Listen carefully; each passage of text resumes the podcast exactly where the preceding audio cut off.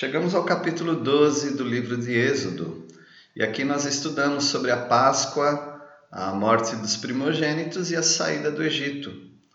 A partir daqui, Israel teria um calendário e este se iniciaria com o sacrifício de cordeiro sem defeito. Isso nos mostra algo muito importante: que o nosso ano deve começar lembrando da pessoa do Senhor Jesus Cristo, que é o nosso Cordeiro perfeito que tira o pecado do mundo. E nós precisamos lembrar também disso no final do ano e no meio do ano e em todos os meses e dias da nossa vida.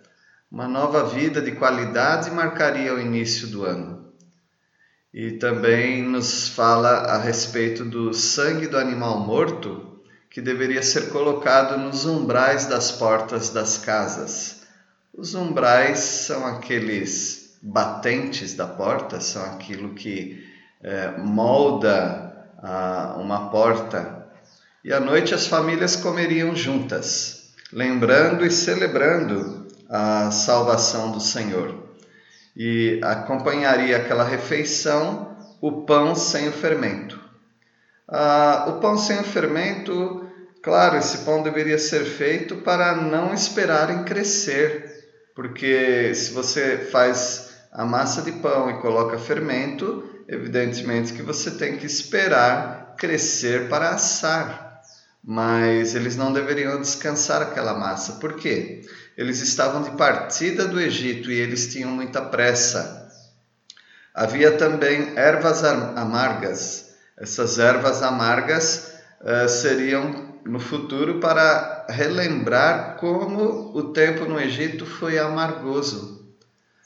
E são, são simbologias muito importantes para o povo de Israel, as quais eh, se transformaram quando o Senhor Jesus eh, ele fez a refeição junto com os discípulos, ele tomou a última Páscoa. E nós, os crentes, não tomamos a Páscoa, mas nós tomamos aquilo que o Senhor Jesus instituiu na Páscoa, que é a ceia do Senhor. Nós não relembramos a, a fuga do Egito para o deserto, mas nós eh, celebramos a morte de Cristo Jesus por nós na cruz. A refeição era abundante, se sobrasse, deveria ser queimada. Isto também nos lembra do sacrifício completo de Jesus. O Senhor Jesus não reteve nada da sua vida. Por exemplo, alguns até é, já chegaram a ensinar que Jesus na cruz ele deixou de ser Deus, era apenas um homem. Se é isso, se fosse isso, então o sacrifício de Cristo Jesus não teria valor, porque um homem morrendo por outro homem, isso não tem uh, valor de redenção. Outros já ensinaram que Jesus na cruz deixou uh, de ser homem, era apenas Deus. Isso também não tem valor, porque Deus morrendo na cruz, evidentemente, era apenas um, um teatro, porque Deus não morre. Essa celebração ganhou o nome dado pelo próprio Deus. Era a Páscoa do Senhor, ou seja, o Pessah palavra significa passar sobre, passar por cima. O anjo da morte passaria por cima das casas sobre as quais o sangue nos umbrais estava à mostra. Da mesma forma, o sangue de Cristo, que significa a morte dele, protege da morte eterna todos os que se colocaram uh, sob a sua confiança, ou seja, todos os que confiaram em Cristo Jesus. É, por distração, muitos interpretam que foi uma noite de morte das crianças. É verdade que muitas crianças morreram, mas a morte foi de todos os primogênitos, os primeiros nascidos. Não importava se fosse um recém-nascido ou alguém de 100 anos de idade. Com essa praga, o Egito expulsou os israelitas do, do país. E assim foi a primeira Páscoa, a Páscoa do Senhor. Porque há uma relação entre Jesus Cristo e a Páscoa, nós precisamos é, alistar alguns pontos para o nosso enriquecimento quanto ao conhecimento da Páscoa judaica e também o nosso conhecimento, esperança e fé na pessoa de Jesus Cristo e a sua obra na cruz. Ah, primeiro, é o cordeiro que dá início a uma nova vida. Segundo, é o cordeiro que salva toda a família. Terceiro, é o cordeiro que une as pessoas. Quarto, é o cordeiro sem defeito. Quinto, é o cordeiro que morreu no final do dia, assim como Jesus Cristo, não é? O final do dia para os judeus era às seis horas da tarde. Então, o Senhor Jesus, ao morrer às três horas, ele, ele até foi tirado da cruz porque logo seria a, a Páscoa. E na Paraseve Pascal, ou seja, na véspera da Páscoa, eles teriam que resolver a, a questão da crucificação. Em sexto, é o cordeiro que protege os que estão dentro, os que estão dentro, debaixo ah, daquele sangue, dentro das suas casas, com sangue nos umbrais. Também aqueles que estão debaixo da cruz de Cristo Jesus estão protegidos. Sétimo, é o cordeiro que deve ser comido completamente. Ninguém pode aceitar uh, apenas os sinais de Jesus. Ninguém pode aceitar apenas uh, o Jesus bebê. Ninguém pode aceitar apenas uh, o Jesus que operou milagres. Mas o Senhor Jesus precisa ser comido completamente, ou seja, aceito completamente. Como o próprio Senhor Jesus disse, de comer a sua carne e beber o seu sangue. Oitavo, é o cordeiro que dá salvação hoje e precisa ser comido urgentemente. Então, em Hebreus fala que o dia da salvação não foi ontem, o dia da salvação não será amanhã, o dia da salvação é hoje. Por isso, o Senhor Jesus se assemelha com o cordeiro. O cordeiro é o tipo de Jesus Cristo. Jesus Cristo é o antítipo do cordeiro, ou seja, o cordeiro ele joga luz, joga sombra a Jesus Cristo. E o Senhor Jesus Cristo é a realização dessa salvação completa. Nono, é o cordeiro que só protege os de dentro. Ele não está protegendo os de fora, apenas os de dentro. Assim também em Cristo Jesus a salvação fora de Cristo Jesus, as pessoas podem até contemplar e gostar da teologia, gostar da, das pessoas que seguem a Jesus Cristo, mas se elas não estiverem é, dentro dessa verdade, nele, em Cristo Jesus, elas não são salvas. Décimo, é o cordeiro que deve ser lembrado para sempre. O assunto da morte de Cristo Jesus não é um assunto que se encerra com a história do homem aqui na terra, mas continua por toda a eternidade. É o cântico de Apocalipse, o cordeiro que foi morto.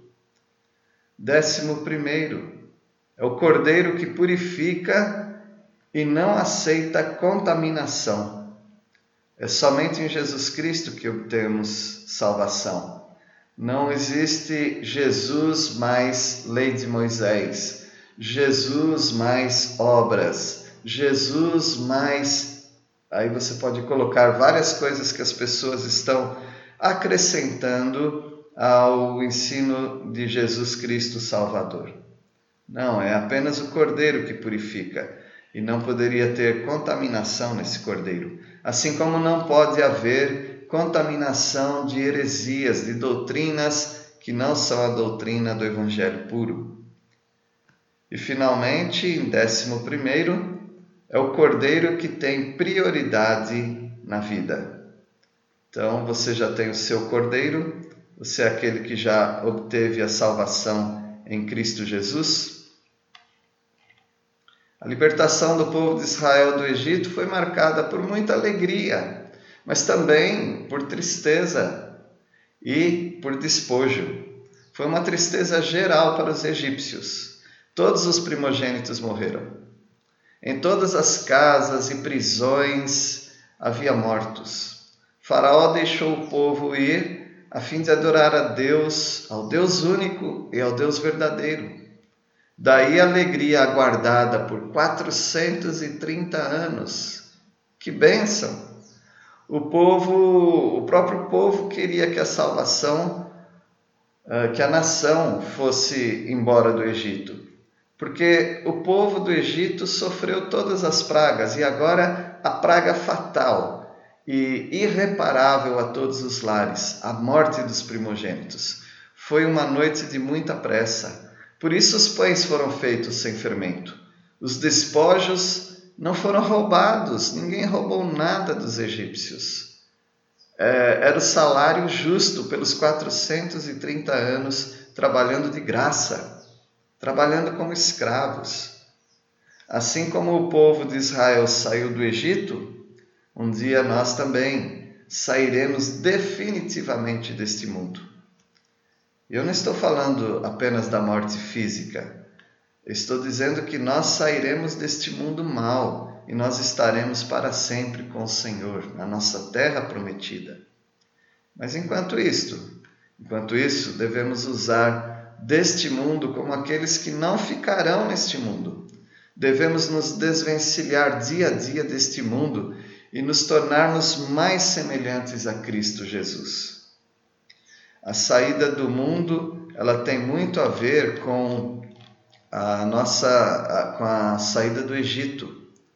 Um dia o Senhor virá em juízo contra o mundo. Haverá um grande lamento quando o mundo for julgado. O crente sairá definitivamente desse mundo para o Senhor Jesus.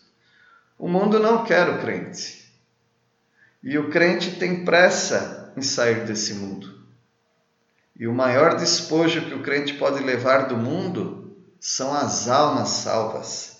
Por isso, a nossa salvação, ela, ela é maravilhosa porque não apenas somos salvos deste mundo, mas nós carregamos também muitas pessoas ao testemunharmos da nossa salvação.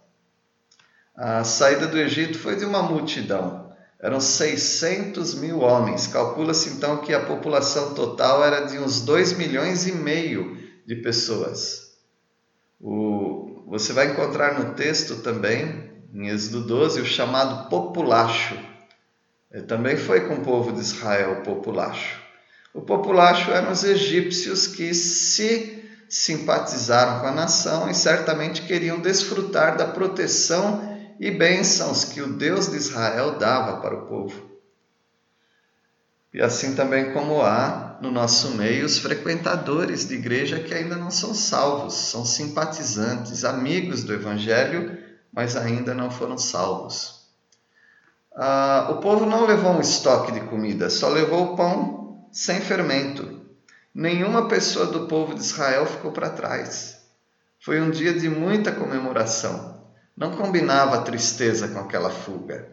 A alegria dessa noite deveria ser relembrada por todas as gerações. Novas instruções sobre a Páscoa foram dadas, além das que tinham sido entregues, a fim de que as futuras gerações soubessem o que significava aquela festa exclusiva do povo de Israel.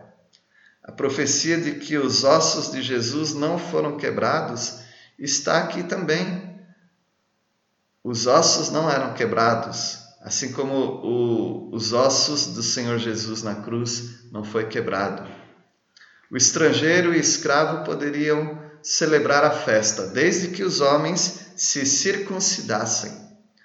A importância era que todos os que participassem da festa fossem comprometidos com a verdade de Deus. Por isso, a circuncisão. Notaram então que a festa da Páscoa tem uma relação com a vida cristã, embora não comemoremos como cristãos a Páscoa, porque é uma festa judaica, mas há uma comparação com a nossa vida em Cristo Jesus. Por quê? É a libertação e a separação do Egito.